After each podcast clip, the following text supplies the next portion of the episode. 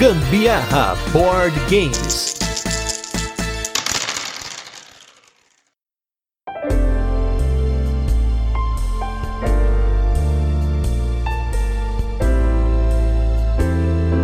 Se com dois, três filhos já dá confusão no programa do Ratinho, você imagina com uma prole do tamanho da audiência vezes 10 elevado ao quadrado. Eu sou Gustavo Lopes. E eu sou a Carol Guzmão, e esse é mais um episódio do Gambiarra Board Games, o seu podcast sobre jogos de tabuleiro que faz parte da família de podcasts Papo de Louco. E hoje, no nosso episódio 124, vamos falar sobre um jogo de autores brasileiros que está marcando presença não só em lojas especializadas em jogos de tabuleiro, mas em grandes lojas de brinquedo, da linha Premium da Estrela. A gente está falando do jogo Herdeiros do Khan. Mas antes, vamos para os recadinhos e os destaques da semana e logo a gente volta com a nossa resenha, onde a gente apresenta o jogo, comenta como ele funciona e depois vamos para as curiosidades, experiência com ele e a nossa opinião. Falando dos destaques aí, hoje a gente tem dois jogos peso pesado, hein, gente? Esses daqui são pesados mesmo. Vamos começar aí com Founders of Gloomhaven, um jogo que conta a criação da cidade de Gloomhaven e para isso o Isaac Childress, que é o designer do próprio Gloomhaven,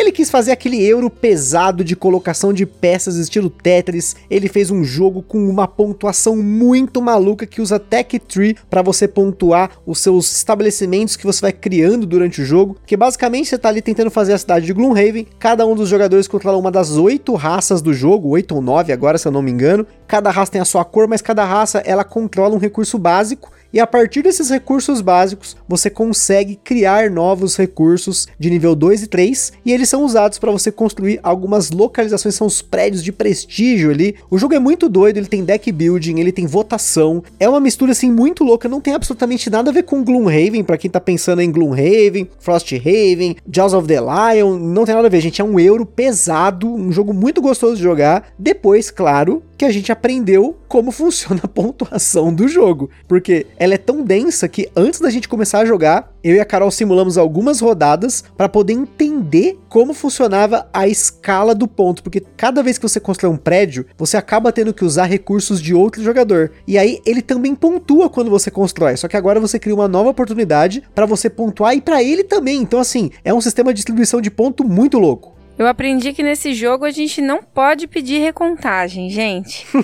eu estava ali perdendo por um ponto e eu achei um absurdo, porque eu tinha certeza que eu tinha pontuado mais do que ele, no caso, e aí por fim eu perdi por dois pontos, na verdade. Pois é, gente, porque como eu falei, é tão complicado esse sistema de pontuação que a gente recontou no final do jogo. Tem como, né? Porque você pontua pelas cartas e por tudo que tá no tabuleiro, exceto pelas cartas que você joga, tudo ali é informação aberta, né? Então a gente conseguiu recontar os pontos. Tem uma coisa que eu não comentei que é muito legal desse jogo, que ele tem aquele esquema tipo do Perto Rico, do Rising Sun, que você faz uma ação e as outras pessoas seguem essa ação com uma versão mais fraca dela. Só que ele tem altas alternativas. Gente, é uma abordagem assim para várias mecânicas conhecidas, mas um cenário do Gloomhaven e muito bem feito esse jogo. Ele passou totalmente fora do radar da galera, talvez porque o pessoal que não gostava de Gloomhaven não olhou para esse jogo, mas eu acho que esse jogo vale muito a pena. Não veio pro Brasil, mas é um jogão.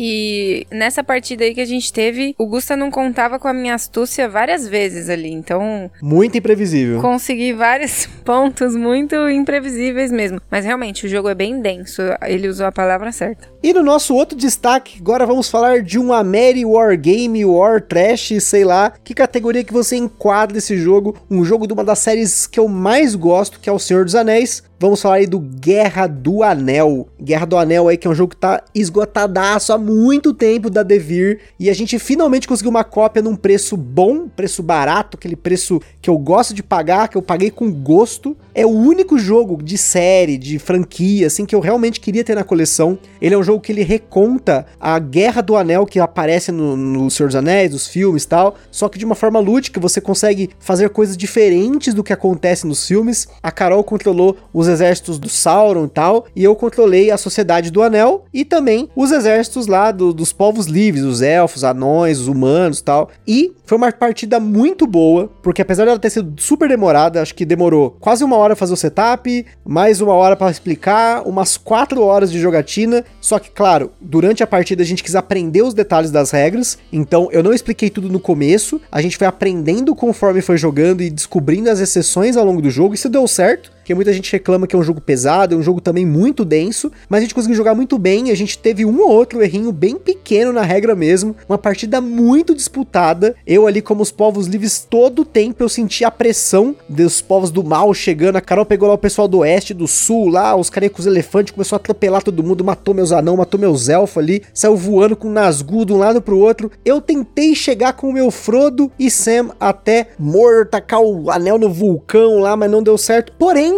numa tacada de mestre ali, eu consegui virar o jogo em prol dos povos livres. Os elfos e os humanos se juntaram ali e começaram a arrebentar as fortalezas do Sauron. E encurralado, ele não conseguiu. Ele tentou entrar em vários cercos ali, porque tem aquela parada de você entrar na fortaleza. A gente vai entrar em detalhe do jogo, o jogo tem regra, tipo, demais. Mas foi uma partida muito boa. Eu não vejo a hora de jogar esse jogo de novo. Eu amei o jogo. Não imaginava que ia gostar tanto. E na sequência, a gente ainda assistiu os três filmes. É, e eu acho que faz muita diferença mesmo você assistir o filme antes de jogar, realmente, porque aí faz, tipo, muito sentido. Eu não entendia por que, que tinha que sortear de dentro do saquinho lá a, a pecinha e tal, que significava que ele tinha colocado o anel, então ele estava sendo visto pelos olhos do Sauron tal. Então, tipo, fez muito sentido para mim aquilo, né? Depois de ter assistido. Eu nunca tinha assistido, para vocês terem ideia, O Senhor dos Anéis, nunca tinha tido paciência, mas o jogo, inclusive, refletiu um pouco a minha falta de paciência, tanto que eu cozinhei feijão, lavei roupa, tudo no meio da partida. Levantava um pouquinho, dava uma volta, ia cozinhar um feijãozinho. Aí depois voltava, jogava mais um pouquinho. Mas olha só, hein? Ela assistiu o último filme, que tinha 4 horas e meia, numa tacada só. Gente, eu vou colocar aqui palmas na edição, porque assistir Senhor dos Anéis, versão estendida em 3 dias, é pra poucos. Eu já fiz em um dia só, me parecia um mendigo no final do dia. Então, eu consegui, mas eu não esperava que fosse isso, mas a gente conseguiu pelo menos o último filme numa tacada só, olha aí. Parabéns! Muito útil isso.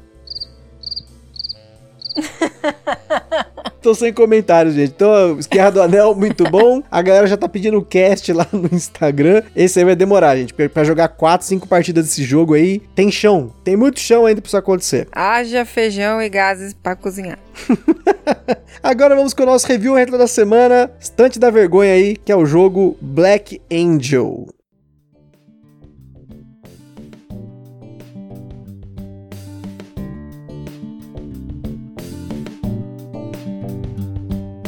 Black Angel foi tema do nosso episódio número 63, um jogo maravilhoso que veio pela Galápagos Jogos. Ele veio muito caro na época e agora o preço de um jogo desse tá praticamente o preço de lançamento dos jogos Eurogames aí, né, do, do tamanho dele. Mas é um jogo com uma produção excelente, um jogo dos mesmos designers do Troar, que é um jogo que todo mundo curte, compara também com o Black Angel. Até hoje eu não joguei o Troar, então a comparação continua pendente aí de entender, mas pros casts aí que a gente fez, em alguns momentos a gente já falou do Black Angel de novo. Naquele cast que a gente falou sobre o uso de dados em jogos, o Butileiro e o, e o Edu lá do 3 Dus, a gente comentou novamente sobre Black Angel e Troar. E infelizmente foi um jogo que a gente tinha prometido que ia jogar nas nossas férias, mas com tanto jogo que a gente jogou nas nossas férias, a gente não conseguiu jogar o Black Angel. Ele continua pendente de jogar de novo, até pra gente ter uma outra opinião dele hoje, porque na época ele ainda era um jogo mais ou menos pesado pro nível de jogo que a gente estava acostumado a jogar. Eu gostei muito do modo solo dele, cheguei a jogar ele umas duas ou três vezes, se eu não me engano. Não é um jogo que eu pretendo me desfazer, gosto muito dele. A arte do Yotuli nesse jogo tá linda, paleta de cor maravilhosa, produção excelente. É um jogo com muitas alternativas. O jogo respira o tema que ele fala, enfim. Para quem não conhece, volta aí no cast. E até hoje, inclusive, eu não vi ele num preço baixo quanto eu paguei, mas já começou a diminuir um pouco do preço dele de base. Então, talvez aí, quem sabe, numa Black Friday ou numa promoção, se tiver a oportunidade de pegar, pega porque é um euro muito legal. Sem contar que realmente é muito bonito. Coloca lá na mesa, brilha muito. Até porque ele tem umas cores maravilhosas que o,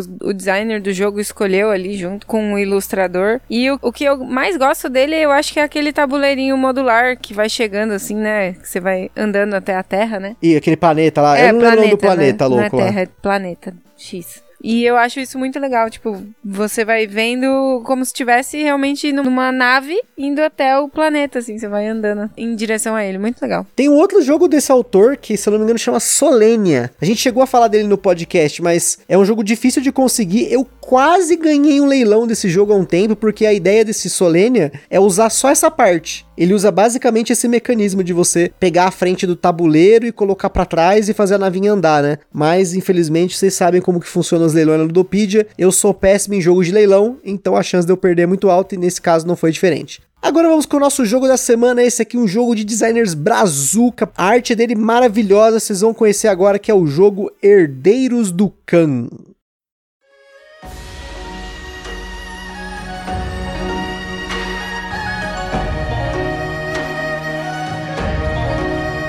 Herdeiros do Khan é um jogo para 2 a 5 jogadores lançado aqui no Brasil pela Estrela, com partidas que duraram em média 40 minutos na nossa experiência. Quem diria que ia ter um jogo da Estrela no Gambiarra Board Games, gente? Isso aqui é um marco, mas vamos lá. O Herdeiros do Khan tem como mecânicas movimento ponto a ponto, controle e influência de área, jogadores com diferentes habilidades, construção de rotas e aqui o principal hoje, que é o pegar e entregar ou pick up and deliver para os íntimos, né? Que é uma mecânica que eu acho muito bacana e eu tenho pouquíssimos jogos na coleção que tem essa mecânica. Na nossa escala de complexidade, ele recebeu 4 de 10, um jogo leve para médio com uma ótima contagem de jogadores e regras bem tranquilas para você colocar uma galera que está começando a jogar jogos mais estratégicos. Na data desse cast, você encontra o jogo entre 100 e 150 reais em diferentes lojas, seja lojas especializadas, lojas online ou mesmo lojas de brinquedo. Um preço bem convidativo pelo que ele oferece. Mas é lógico que a gente aqui do Ministério do Gambiarra Board Game sempre vai advertir vocês que não comprem nada por impulso, né? A gente sugere que vocês consultem a opinião de outros criadores de conteúdo. Para isso, a gente ajuda vocês colocando link de sites de outros criadores lá na postagem de cada cast no site do do Papo de Louco, ou a gente também sugere que vocês procurem formas de alugar ou jogar o jogo de forma digital antes de tomar sua decisão. Em Herdeiros do Khan, Gengis Khan está para aposentar da vida de fazer filho e conquistar cidades, e os mongóis precisam escolher o seu sucessor como um dos 4.955.222 filhos, né, herdeiros do Khan. Provavelmente aqui nós estamos falando dos mais promissores para terem se destacado entre tantos. Você quer provar o seu valor conquistando cidades, saqueando tesouros e agradando membros do conselho para angariar votos que no caso são pontos no jogo. Até uma informação interessante que o nome desses filhos do Khan que são colocados no jogo, eles são nomes que você vai encontrar por aí. No caso, você tem o Joshi Khan, Tolui Khan, Chagatai Khan e o Ogedei Khan, que no caso é o sucessor na história da humanidade, na história de Gengis Khan, foi o Ogedei que sucedeu o Gengis Khan, mas também tem a Altani, que é a esposa do filho adotivo da mãe do Gengis Khan. É tipo o primo do meu amigo que conheceu a minha mãe nos anos 80.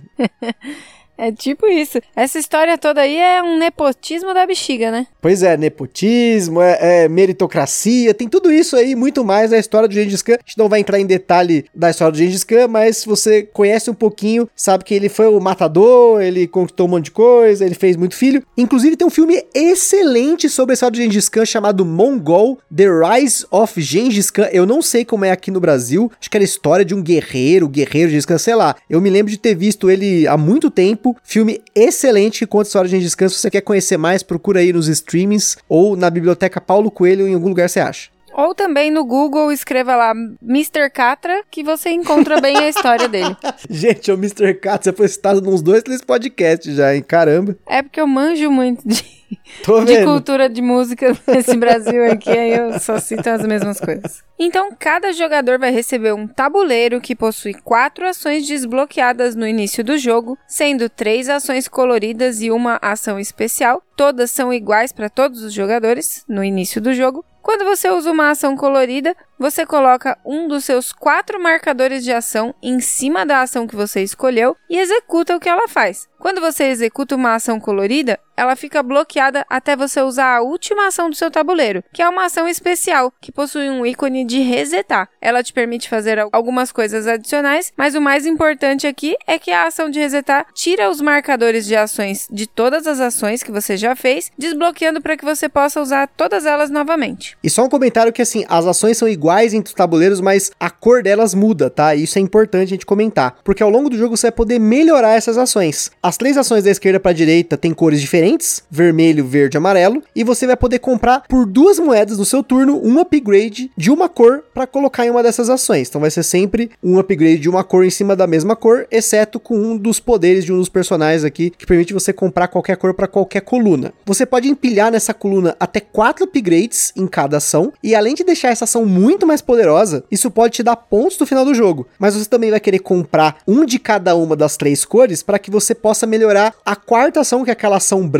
que é a ação especial, porque ela só é melhorada quando você consegue comprar essas três, você ganha uma ação de graça, esse tile de upgrade para colocar nela. Cada uma das ações possui um conjunto de ícones, bem como os upgrades que você compra. E quando você executa uma ação, você pode fazer tudo o que esses tokens te dão direito. Existem quatro ícones de ação mesmo, que são os de cavalinho, que te permite mover pelo mapa da Ásia, um passo por cavalinho, os ícones de mão, que permite você coletar três tipos de tokens diferentes, que são moedas, espadas e yurts, que são umas casinhas, né? O ícone do Gengis Khan, que você vai poder mover um pino especial do Khan para reabastecer locais com esses três tipos de tokens que eu falei. E por fim, o ícone de recuperar os seus tokens de ação. Os tokens de moeda você gasta para comprar upgrades, os tokens de espada você usa em cidades para roubar tesouros que você vai usar para entregar para os membros do conselho para ganhar pontos, e os tokens de Urt permitem que você coloque disquinhos nas paradas do mapa, e esses disquinhos contam como controle de área nas três diferentes regiões do mapa que tem essas mesmas cores das ações, verde, vermelho e amarelo. E também permite que você, na próxima vez que for passar por uma rota, você pule o espaço com os seus yurts para que você então possa mover mais rápido pelo tabuleiro. Você está construindo uma rota para agilizar algumas entregas. Existem upgrades que te dão recursos de graça, moedas virtuais e outras coisas para você usar no seu turno sem gastar tokens que você coletou. Mas você está fazendo tudo isso dando upgrades nas suas ações, roubando tesouros, entregando nos locais do conselho, colocando yurts, tudo para cumprir alguns objetivos. No começo do jogo, cada jogador recebe um objetivo pessoal de final de jogo que ele escolhe entre duas cartas que ele recebeu, além de quatro objetivos comuns abertos na mesa, que são uma corridinha por um ponto cada. Além disso, os membros do conselho te dão sempre um ponto, além de um possível bônus. Mas apesar das inúmeras formas de pontuar nesse jogo, toda vez que alguém faz um ponto, ele move não só o marcador de ponto dele, mas também o marcador do Khan. E quando esse marcador do Khan chega em uma determinada quantidade de pontos, ele dispara o final do jogo. E aí, cada jogador joga mais uma vez, e então são pontuados os objetivos de final de jogo para cada jogador, mas também tem uma pontuação por controle de área. E essa pontuação vai depender de quem ficou em primeiro primeiro lugar e segundo lugar com o maior número de yurts, e a pontuação vai depender de quantos upgrades esses jogadores fizeram para a ação da cor daquela área. Ou seja, durante o jogo os jogadores vão precisar equilibrar, sincronizar o controle de área de cada região, o quanto eles podem pontuar fazendo os upgrades da cor mas ao mesmo tempo fazendo esses upgrades para melhorar as suas ações, enquanto faz entregas e tenta correr pelos objetivos comuns. E como o marcador do Khan se move bem rápido, você precisa ser mais rápido que os demais para conseguir as oportunidades de pontuar primeiro, e aí no fim vai ganhar quem tiver mais ponto. E antes de continuar, queria comentar só os nossos parceiros em primeiro lugar, a Acessórios BG, que a gente vai citar de novo nesse podcast mais para frente, porque eles têm upgrades para os herdeiros do Khan. Sim, minha gente, acessa lá www.acessoriosbg.com.br para você ver os upgrades do Herdeiros do Khan e muito mais. Além disso, nós temos aí o nosso evento parceiro que é o Board Game São Paulo, que estamos aí aguardando o ano de 2022 para voltarem os eventos presenciais. Enquanto isso, fique esperto com as novidades lá no Instagram e no Facebook Board Game São Paulo. Acompanha lá para ficar por dentro das novidades. E por fim, a nossa loja parceira que é a Bravo Jogos, essa loja com excelentes preços e condição de frete para você comprar seu jogo de tabuleiro e se você colocar na hora de você finalizar a sua compra o cupom GAMBIARRA na Bravo, você vai ganhar brindes e também vai ajudar o Gambiarra Board Game sem gastar nenhum centavo adicional. E não se esqueçam de seguir a gente lá no nosso Instagram, que é lá que a gente compartilha as fotos dos jogos que a gente fala aqui, principalmente o jogo da semana, mostrando unboxings. E também a gente aproveita para compartilhar as fotos das jogatinas da galera que marca a gente lá nos stories. Por lá você consegue falar com a gente, perguntar alguma coisa, mandar sugestão ou até fazer parceria. E se você curte o nosso conteúdo, compartilha lá nas redes sociais. Como a gente comentou na introdução, Herdeiros do Khan é um dos primeiros jogos da linha Premium da Estrela, que segundo a descrição da própria marca, é uma linha formada por jogos selecionados especialmente para quem curte aventuras estratégicas elaboradas. É importante reforçar que essa é uma classificação que tem como base os jogos da editora, pois a gente jogou os três jogos dessa linha e o Herdeiros do Khan é de longe o mais complexo dela, que no caso é um jogo leve para médio na nossa escala. E como a gente comentou até recentemente nos nossos destaques da semana, o Herdeiros do Khan é um jogo de dois designers brasileiros, que é o Lucas Ribeiro, cujo único jogo registrado hoje no Ludopedia e o BGG é o Herdeiros do Khan. Porém, ele também é ilustrador do próprio Herdeiros do Khan e de outros jogos como Cartógrafos, Space Cantina e entre outros. E também o designer Rodrigo Rego, designer do Camisa 12, que a gente já falou aqui, mas ele tem outros jogos como Emboscados, o É Top e tem até lançamento internacional que é o Dead in Breakfast. E como a gente fez no episódio do Camisa 12, a gente convida aqui os autores para dar uma palhinha sobre como foi o desenvolvimento desse projeto. Fala pessoal, eu sou o Lucas Ribeiro, um dos autores do Herdeiros do Khan, junto com o Rodrigo Rego. Vamos falar um pouco sobre a origem do jogo, eu comecei o desenvolvimento do jogo faz uns 5, 6 anos, com a intenção de ter ele como uma porta de entrada no mundo do desenvolvimento de jogos de tabuleiro. Né? Eu sou ilustrador como profissão, então além de trabalhar nas regras, eu tentei deixar o jogo bem apresentável e profissional. Eu levei o cano nos seus estágios iniciais, apesar de já bem caprichado no, no visual, por um amigo, Daniel Lustosa, que apresentou para uma rapaziada que ele né, sabia que era entendido da área incluindo o, o Fabrício Ferreira, do Aftermatch. E eles vendo potencial no jogo, me apresentaram pro pessoal da Ace Studios. Quando eu cheguei lá, eles curtiram o jogo e, vendo que eu ilustrava, me chamaram para trabalhar em vários projetos deles. Né? E de fato isso, isso, concretizou o campo meio como uma porta de entrada assim para esse mundo do desenvolvimento de jogos de tabuleiro, né? E a partir desse ponto o Khan estava para sair pela Ace, né? Para fazer com que esse desenvolvimento fosse possível, o Fel me apresentou, né? O Fel Barros me apresentou para um, um, grupo de playtesters muito legal, Daniel Braga, Fernando Rocha, o Rodrigo Talentino e o Sandro Dias, que eu fiz diversas sessões de, de playtest com eles. Né? Além disso ele também me apresentou a um grupo de desenvolvimento de jogos, né, que é o Mansão das Peças, onde o Rodrigo já estava lá, veterano, desenvolvendo jogos. E eu passei a participar das sessões, testando os diversos jogos do grupo. E infelizmente, nessa época, o Khan acabou ficando em segundo plano. Né? Eu comecei a focar muito mais na, na minha carreira como ilustrador e em ajudar na publicação de outros jogos nacionais pela Ace e chegou um ponto que eu concluí que não ia conseguir finalizar o projeto sozinho. É, a mim já tinha passado alguns anos e a minha visão sobre o design do, do Khan já estava saturada, já estava fadigada, né? E foi aí que eu resolvi convidar o Rodrigo, né, para me ajudar com o projeto. E ele pode aí continuar a história do Khan. Oi, gente, meu nome é Rodrigo Rego, eu sou autor de jogos como Camisa 12, o Etop, o Emboscados e também o Herdeiros do Khan. Quando o Lucas me fez essa proposta de parceria para desenvolver o Khan, eu já era um, um grande fã do jogo. Né? Eu sempre gostei do tipo de jogo que o Khan é. Né? Um euro médio com um tema histórico, com bastante interação, com controle diário. É o tipo de jogo que eu gosto, que eu tenho na minha coleção. E além disso, eu gostava muito da forma como o Lucas trabalhava, que é muito parecida com a minha ele não tem muito apego na hora que ele está criando, não tem medo de mudar tudo, de, de, de, jogar fora o que ele já fez. Está sempre muito aberto à crítica e, e eu também trabalho muito assim. Então achei que eu que nunca tinha cogitado antes fazer um jogo em dupla, achei que de repente podia ser uma boa oportunidade.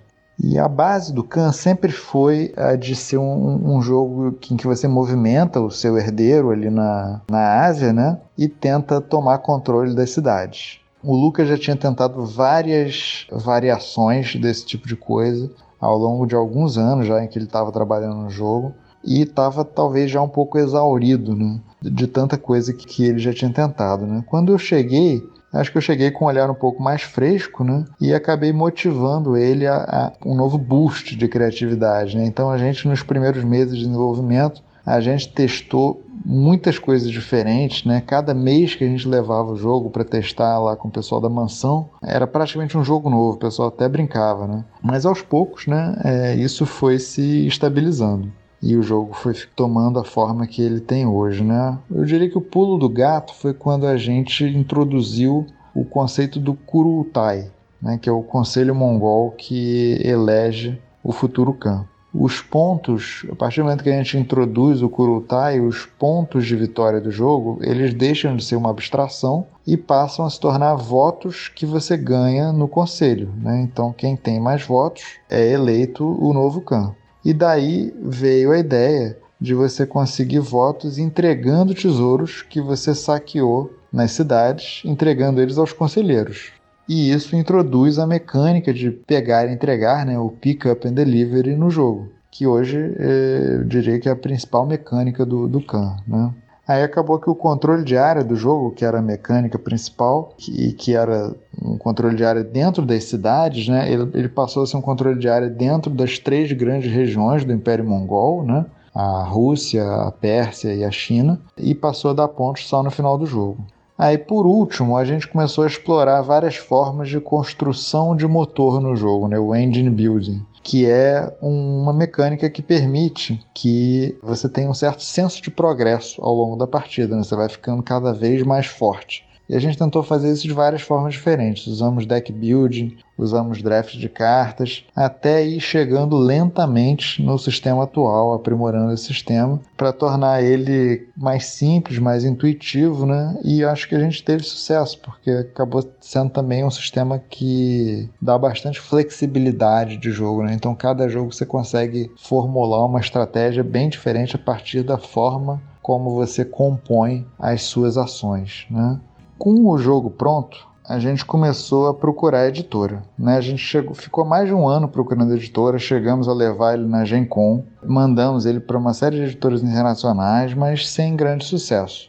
Ele estava um pouco parado quando de repente chegou a estrela. Eles vieram procurar a gente, né? Foi uma moça que dizia que era gerente produto da Estrela, chegou no meu Instagram dizendo que estava interessada no camisa 12.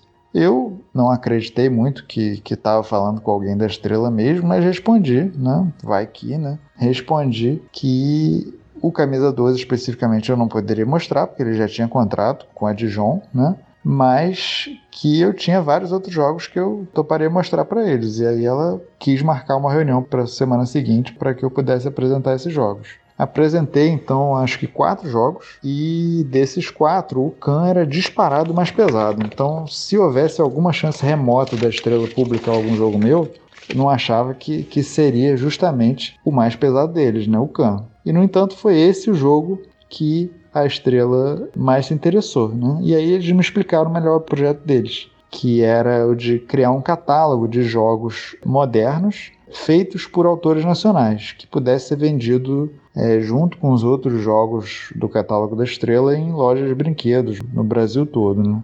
que eles queriam investir nesse mercado mesmo. Então, depois de muita conversa, de muita reunião interna lá na própria Estrela, no final do ano de 2020, eles ofereceram para a gente um, um contrato que a gente, obviamente, assinou e o jogo foi publicado em maio de 2021 com a arte linda do próprio Lucas, né? tabuleiros, personagens, tudo foi ele que fez, mas com os componentes habituais da estrela, né? o peãozinho de plástico de ludo, as cartas destacáveis, essa coisa. E a qualidade dos componentes acabou causando um certo choque né, no pessoal do hobby, porque o padrão era, evidentemente, mais baixo do que o que as pessoas estão acostumadas. Mas o que as pessoas talvez não entendam é que o público da estrela é muito mais amplo que o público do nicho. E é um público que prioriza preço em relação à qualidade dos componentes. Então, se o, Khan fosse publicado com a qualidade de componentes de um jogo que é voltado unicamente para o nicho, ele não ia conseguir ser competitivo nas lojas de brinquedo em que a estrela atua. Ele precisava desse downgrade para poder ser vendido no Brasil inteiro. Né? E foi essa estratégia justamente que permitiu que o jogo tivesse sucesso. né? Você encontra ele hoje em qualquer loja de brinquedo no Brasil todo. Ele já vendeu é, algumas milhares de cópias e ele já foi responsável por trazer muita gente nova para o hobby, né? Eu sei disso porque eu vejo, já vi alguns depoimentos na própria Ludopedia dizendo, de gente dizendo que conheceu os jogos modernos através do Cana, que é talvez o, pra gente, o maior orgulho que esse projeto pôde dar, né? Então é isso, gente. É, eu espero que vocês tenham curtido aí saber um pouco dos bastidores do, do Herdeiros do Khan. Agradeço demais ao Gustavo e à Carol pelo convite e um abraço. Boas jogatinas. Depois desse áudio maravilhoso do Lucas aí do Rodrigo, vocês viram que um dos pontos que ele colocou e a comunidade também colocou foi a qualidade dos componentes, que é bem inferior à maioria dos jogos que a gente tá acostumado no hobby, né? Ele tem punch board de carta com uma gramatura bem fina. Não me lembro de ter visto isso há tanto tempo. Acho que a última vez que eu vi foi naquelas revistas Recreio, que vinha um joguinho junto lá, você destacava as cartinhas. Os componentes de papelão são bem simples. A gente não tem meeple aqui, e sim esses pinos estilo ludo, né? Aquele pininho com a cabecinha redondinha. E mesmo a caixa do jogo, ela tem um papelão que fica aparente na parte de fora, ele é rugoso assim, e ela é bem maior do que o necessário pelo que vem no jogo. Mas aqui eu acho que cabe uma reflexão muito importante com relação ao que esse jogo representa como produto que o Rodrigo já começou aí e que a gente vai continuar. Talvez a maior questão aqui é como também o Rodrigo comentou que esses jogos da linha Premium da Estrela foram fabricados para competir com outros jogos em lojas de brinquedos grandes, como a ReHap ou a PB Kids. O Gusta, durante as nossas férias, sempre que a gente ia em shopping, ele ia lá tirava uma foto do jogo na prateleira para poder mandar pros meninos. Achei isso o máximo. E teve um desses dias que eu quase peguei um mico aí, porque eu, a gente tava no shopping internacional de Guarulhos, e aí a caixa do Herdeiros do Khan tava com o verso pra frente. Eu falei, não, não, essa capa é muito bonita, vou trocar. Aí na hora que eu fui puxar o jogo, eu comecei a derrubar outras coisas. Carol foi me salvar lá, né? É, mas essa situação aí da qualidade dos componentes, isso fica bem nítido, né? Tanto que o dia que a gente recebeu o jogo, a gente tava aqui sentados no sofá destacando, né? Enquanto conversava tal, eu falava: caramba, mas é tão diferente dos outros que a gente tem aqui e tudo. E aí o Gusta fez uma reflexão comigo, assim, acho que foi muito espontâneo. E caramba, aquilo ali abriu a minha mente muito, assim, fez muito sentido. Porque realmente as, as pessoas que não são do hobby, elas procuram realmente custo-benefício, né? Eu acho que na verdade o jogo ele não precisa ter componentes maravilhosos maravilhosos, ele precisa ter jogabilidade, né? Ser de fácil compreensão, manual simples, né? Porque coisas muito complexas, pessoas que estão começando, chegando no, no hobby e tal, ou que estavam habituados a, a, jogos dessas lojas grandes, né, como o Banco Imobiliário, o Jogo da Vida e tal, que seja um jogo de fácil compreensão de, de, manual, que eu acho que isso aí é muito importante. Falando especificamente do Herdeiros do Khan, ele tem um potencial muito grande até para chamar mais pessoas, né, porque é um jogo que, colocando aí em comparação com os, os outros jogos já de, de mercado, mercado mais, vamos dizer, avançado, não sei se fala assim, mas esses jogos que a gente tem discutido mais aqui no podcast e tudo, esse jogo ele consegue competir, tipo, muito bem com eles em relação à complexidade, em relação às mecânicas, né? Eu acho que ele tá muito à frente até, né? Junto com os outros até. Não, realmente, é, para mim isso é uma questão até de maturidade, assim, para as pessoas que estão no hobby. Porque eu me lembro quando saiu Herdeiros do Khan, circulou um vídeo no WhatsApp da galera fazendo o unboxing unboxing do jogo e mostrando, né, esse punchboard de carta, mostrando ali o punchboard dos componentes, né, por exemplo, dos yurts, que são disquinhos coloridos super fininhos, é tipo, é um papelãozinho bem fino mesmo. E as pessoas estão acostumadas com meeple de madeira, customizado, com moeda de metal e não sei o que, e aqui são só componentes de qualidade inferior, justamente para ter, primeiro, competitividade com os jogos dessas lojas, porque se você entrar numa loja, por exemplo, numa Americanas, é bem comum eu entrar em lojas como essa para caçar jogos baratos, ver se eu acho alguma coisa. Ali alguma pérola ali escondida, tipo Tesouro Inca que a gente achou numa loja de brinquedo aqui no bairro. Quando você vê os preços, sei lá, é um banco imobiliário, um jogo da vida, tudo 150, 200 reais. É aquele dinheirinho de papel tosqueira, por exemplo, no Monopoly. As cartas quase não tem ilustração, são finas. Então, se você for pegar o componente do Herdeiros do Khan, ele tá pau a pau com outros jogos dessa linha. Você pegar, por exemplo, Detetive, um jogo ultra simples. O jogo da vida, então, só tem aqueles pinos spinner no meio lá que realmente tem alguma qualidade em si. O restante também é super coisa simples, aqueles carrinhos que você põe os pininhos nele, super frágil, perde demais. Era um, um tipo uma cartela para você destacar esses pininhos. Então, comparando os componentes, não tem diferença para uma pessoa que vai comprar numa loja de mass market, aí numa loja de brinquedo. A diferença é que ele tá levando para casa um jogo com uma jogabilidade absurdamente diferente tudo que ele já jogou. Eu toda vez que eu vou numa loja dessa, eu olho todos os jogos que tem naquela parede e eu vejo Herdeiros do Khan ali, me dá um orgulho de ver o jogo ali, porque ele tem tudo que um jogo, um Eurogame, um jogo de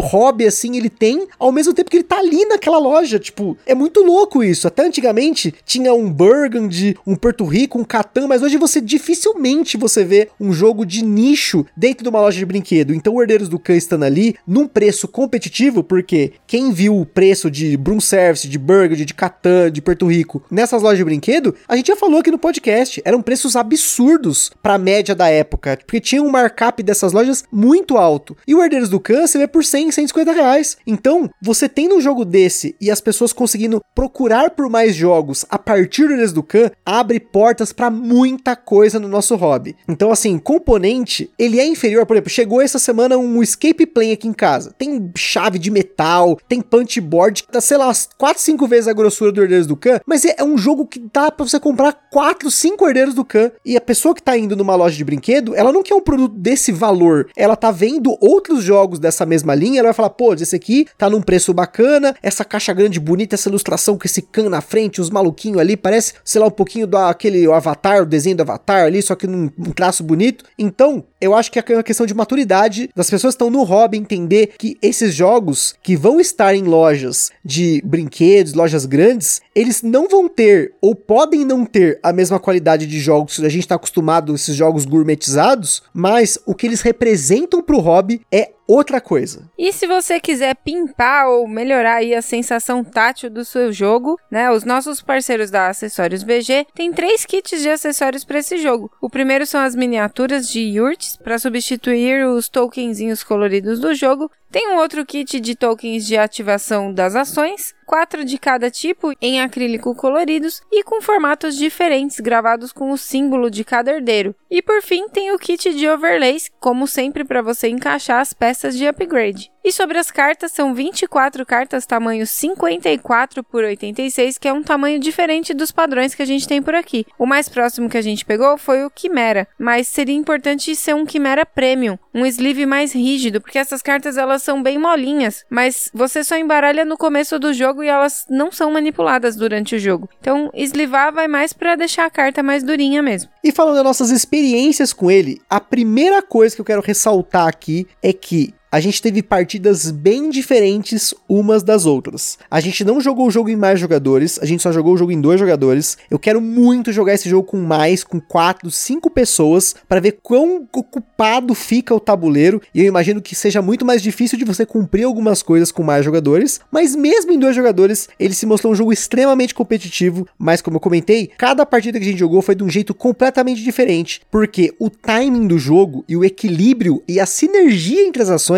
vai mudar muito de partida para partida. O jogo ele tem um sistema aberto, especialmente esse timing do final do jogo, porque ele só vai acontecer se os jogadores começarem a pontuar e levar o token do Khan ao longo aí da trilha de pontos. Então é muito importante você saber dosar durante o jogo o que você vai fazer e quando, porque o timing ali é, gente, eu não posso deixar de ressaltar o quanto o timing no jogo, você fazer as coisas na hora certa é muito importante. Eu que o diga, né? Porque às vezes eu vou chegando chegando, chegando bem de lentinho assim, quando aí eu, eu preciso pegar um yurtzinho ali, quando vejo o Gusta já pegou, né? Eu acho que a gente tem que começar a sincronizar melhor nossos movimentos, porque não tá dando certo para mim isso aqui não. Mas eu acho que esse negócio assim, você, que é uma coisa que o Rodrigo até falou aí no áudio, você tem como fazer várias estratégias, criar várias coisas, né? Mas eu não sei se realmente o pick up and delivery é o, a mecânica principal não, porque por exemplo, exemplo, o Gusta me deu uma lavada e ele praticamente não fez pick-up and delivery no, na última jogada dele, não. Ele fez principalmente colocação ali dominando territórios, né? E aí no final ele pontuou pra caramba por causa disso. É curioso, né? Teve uma partida, acho que a primeira e a segunda partida, a gente fez as entregas em quase todos os conselheiros, a gente pegou todos os bônus da partida. Foi realmente extremamente disputado esse momento. Porém, como a Carol mesmo falou agora, nessa última partida que a gente jogou, inclusive uma hora antes da gente gravar o cast, a gente jogou a última vez, eu resolvi investir em coisas diferentes. porque Eu fui orientado primeiro pelo meu tabuleiro de jogador, que tem poderes diferentes eu casei com a carta que eu tinha de objetivo pessoal com essa habilidade e também com as coisas que eu podia fazer no jogo. Então, especificamente nessa partida, eu fiz duas entregas, que já deu aí pelo menos dois pontos, mas se eu fizer cinco, a Carol cinco, a partida já vai pro final, porque em dois jogadores são só 10 pontos. Porém, essa coisa de você sincronizar os upgrades que você faz com a pontuação pelo controle de área também é muito importante. Na primeira partida que a gente jogou, eu quase perdi por conta disso, porque eu percebi que a Carol tava sincronizando o controle de área com os upgrades e eu tive que ganhar de outro jeito. Eu fui por outro lado, eu fui mais nas entregas, eu tentei fazer uma entrega lá que tava combinando dois pontos, teve uma outra que tava combinando dois pontos, que é a entrega da cidade central, que é Karakorum, que inclusive tem variação de setup. Você tem duas formas de você entregar nessa cidade. Tem um tile que você coloca no tabuleiro, a gente jogou algumas partidas e algumas não. Então, depende muito, assim, eu, quando eu vou jogar esse jogo, eu primeiro vejo as cidades iniciais, eu vejo quais são os tokens de tesouro que tem nessa cidade, se compensa eu ir de um lado pro outro coletando esses tokens enquanto eu faço algumas ações, pegando alguns tokens aí de moeda para poder comprar upgrades, de espada para atacar a cidade, de yurt para colocar yurt no tabuleiro. Então é um jogo que ele tem uma, é como uma dança. Você tem que prestar atenção no que tem no tabuleiro em toda a rodada, principalmente no começo da partida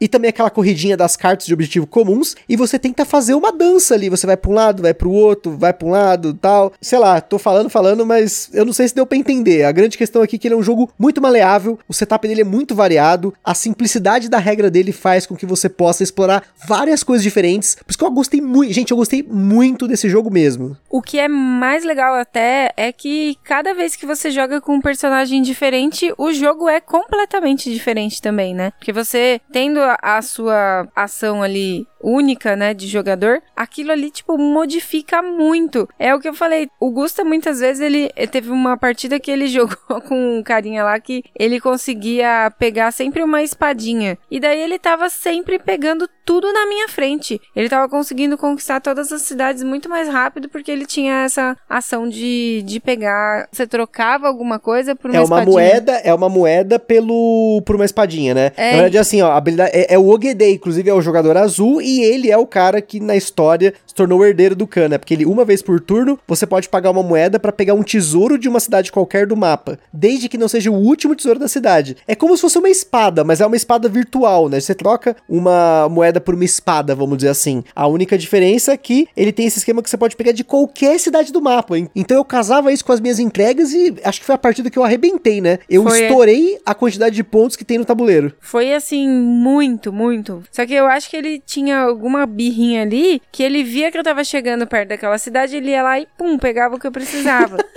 E sempre ele pegava o que eu precisava pra poder entregar pra pontuar. E daí, por fim, eu nessa daí eu me ferrei muito. Fui super fui lá atrás dos pontos. É o famoso bloco da maldade, né? Exatamente, foi muita maldade. Inclusive, assim, entre os personagens são cinco, né? Como a gente falou. Pra mim, o meu favorito foi o Ogedei, que é o jogador azul, que é esse aí que pode ficar pegando tesouro em troca de moeda. Então você planeja suas ações pra você pegar moedas durante o jogo e você aproveita que você tem essas espadas virtuais pra você começar a pegar tesouros de cidades que estão longe de você, mas as entregas estão mais perto. Então você faz uma rota de entregas com ele. Isso eu achei muito legal. E o meu segundo favorito foi a Altani, que você joga com dois pinos no jogo. Então foi a última partida que a gente jogou, também foi a minha segunda melhor pontuação, porque eu sincronizei o poder dela, que é poder ir para os dois lados do tabuleiro, para tentar colocar o máximo de yurts possível, pontuar por esses yurts. Tinha pontuação minha pessoal, que era justamente com relação a colocar yurts perto de províncias do Gengis Khan. Então eu consegui fazer isso muito bem na partida, sincronizando os tokens que eu tava colocando de upgrade no meu tabuleiro, as ações que eu tava fazendo, os caminhos que eu tava executando, e até por isso que eu não fiz muitas entregas, porque eu ia fazer muito ponto fazendo outras coisas. É, eu acho que não tem nenhum melhor que esse Ogedei mesmo, não. Tava até conferindo ali agora pra ter certeza se tinha algum outro melhor, mas não tem. É esse Ogedei eu acho que é o mais forte de todos. Ah, não, não. é, Entre ser mais forte ou não, eu não acho, não. Eu acho que todos eles têm diferentes estratégias que você pode aplicar com eles. A diferença é você saber usar isso, né? Porque que nem o Ogedei, legal. Você vai ter que ficar coletando moeda, só que você vai deixar de fazer outras coisas pra você conseguir pegar esses tesouros. Então você tem que saber equilibrar suas ações, né? Você pega, por exemplo, teve um cara lá que a gente usou usou que você pode começar o jogo com duas melhorias e depois você pode usar essas melhorias, colocar melhorias de qualquer cor em qualquer coluna. Então, por exemplo, esse cara, você vai para uma outra estratégia. Você vai fazer uma estratégia de pegar o máximo possível de melhorias para você fazer ações muito fortes, ter muitas ações durante o jogo, e aí sim, com essas ações você vai poder fazer o que você quiser. Você pode tentar conquistar, você pode tentar equilibrar o jogo fazendo lá os yurts, né, a maioria diária e tal. Provavelmente vai ser essa a ideia, né? Porque como ele, é, ele vai ter muitos upgrades, ele vai pontuar muito bem se ele for o melhor do controle diário. Eu não acho que é mais forte, não. Eu acho que vai muito de como você usa eles, né? É que a minha estratégia geralmente é coletar e entregar. Mas aí você tem que lembrar que tem as outras coisas adjacentes do jogo, né? É, mas eu coleto e entrego. Então, pra gente concluir o nosso cast aqui sobre Herdeiros do Khan, em primeiro lugar, eu espero que você tenha reconhecido, ou pelo menos entendido, o quão valioso é o Herdeiros do Khan, posicionado numa loja de brinquedos de grande porte, né? No alcance que ele tem hoje para conquistar novas pessoas pro hobby, porque se você entrar hoje numa loja qualquer de brinquedo, é muito provável que você veja um paredão com banco imobiliário, com as variações dele, com o detetive, as suas variações. Você tem jogo da vida, você tem jogo do Lucas Neto, sei lá, Jenga, Rumicube, que é um jogo bacana, também tem umas variações de Rumicube e tal. Você tem lá Cara a Cara, aquele lá da operação lá, que esqueci o nome, enfim, tem muito jogo de massa que você vai encontrar nessas lojas. Mas, gente, é muito legal, para quem aí não teve essa oportunidade de ver isso, você entrar numa loja e ver entre aquele grande paredão de jogos, o Herdeiros do Khan lá no meio. Um jogo moderno, um jogo barato, um jogo que se equipara a muitos jogos euro de complexidade leve para média, que vai te entregar mecânicas tão bacanas como controle de área e pick-up and delivery. Então, Fica aí a nossa dica para você tirar um pouco desse preconceito com os componentes. Claro, se você é um cara que gosta muito de sensação tátil, da experiência, meu Deus, precisa ter componentes premium, aquela coisa tal, o Herdeiros do Campo provavelmente não vai ser um jogo para você. Você não vai gostar da qualidade dos componentes e, né, formato da caixa, enfim. Agora, se você tá disposto a deixar isso de lado e pegar o jogo pela mecânica, pela jogabilidade, pela variação, pelo fato dele jogar de 2 a 5 jogadores, dele ter regras fáceis de absorver, porém uma complexidade estratégica profunda, fica aí a nossa ode a Herdeiros do Khan. Deem uma chance, vale a pena, muito legal, vai conhecer, procura o seu lá, muito bom, recomendado. Então é isso aí, pessoal. Aquele forte abraço e até a próxima. Beijos, tchau!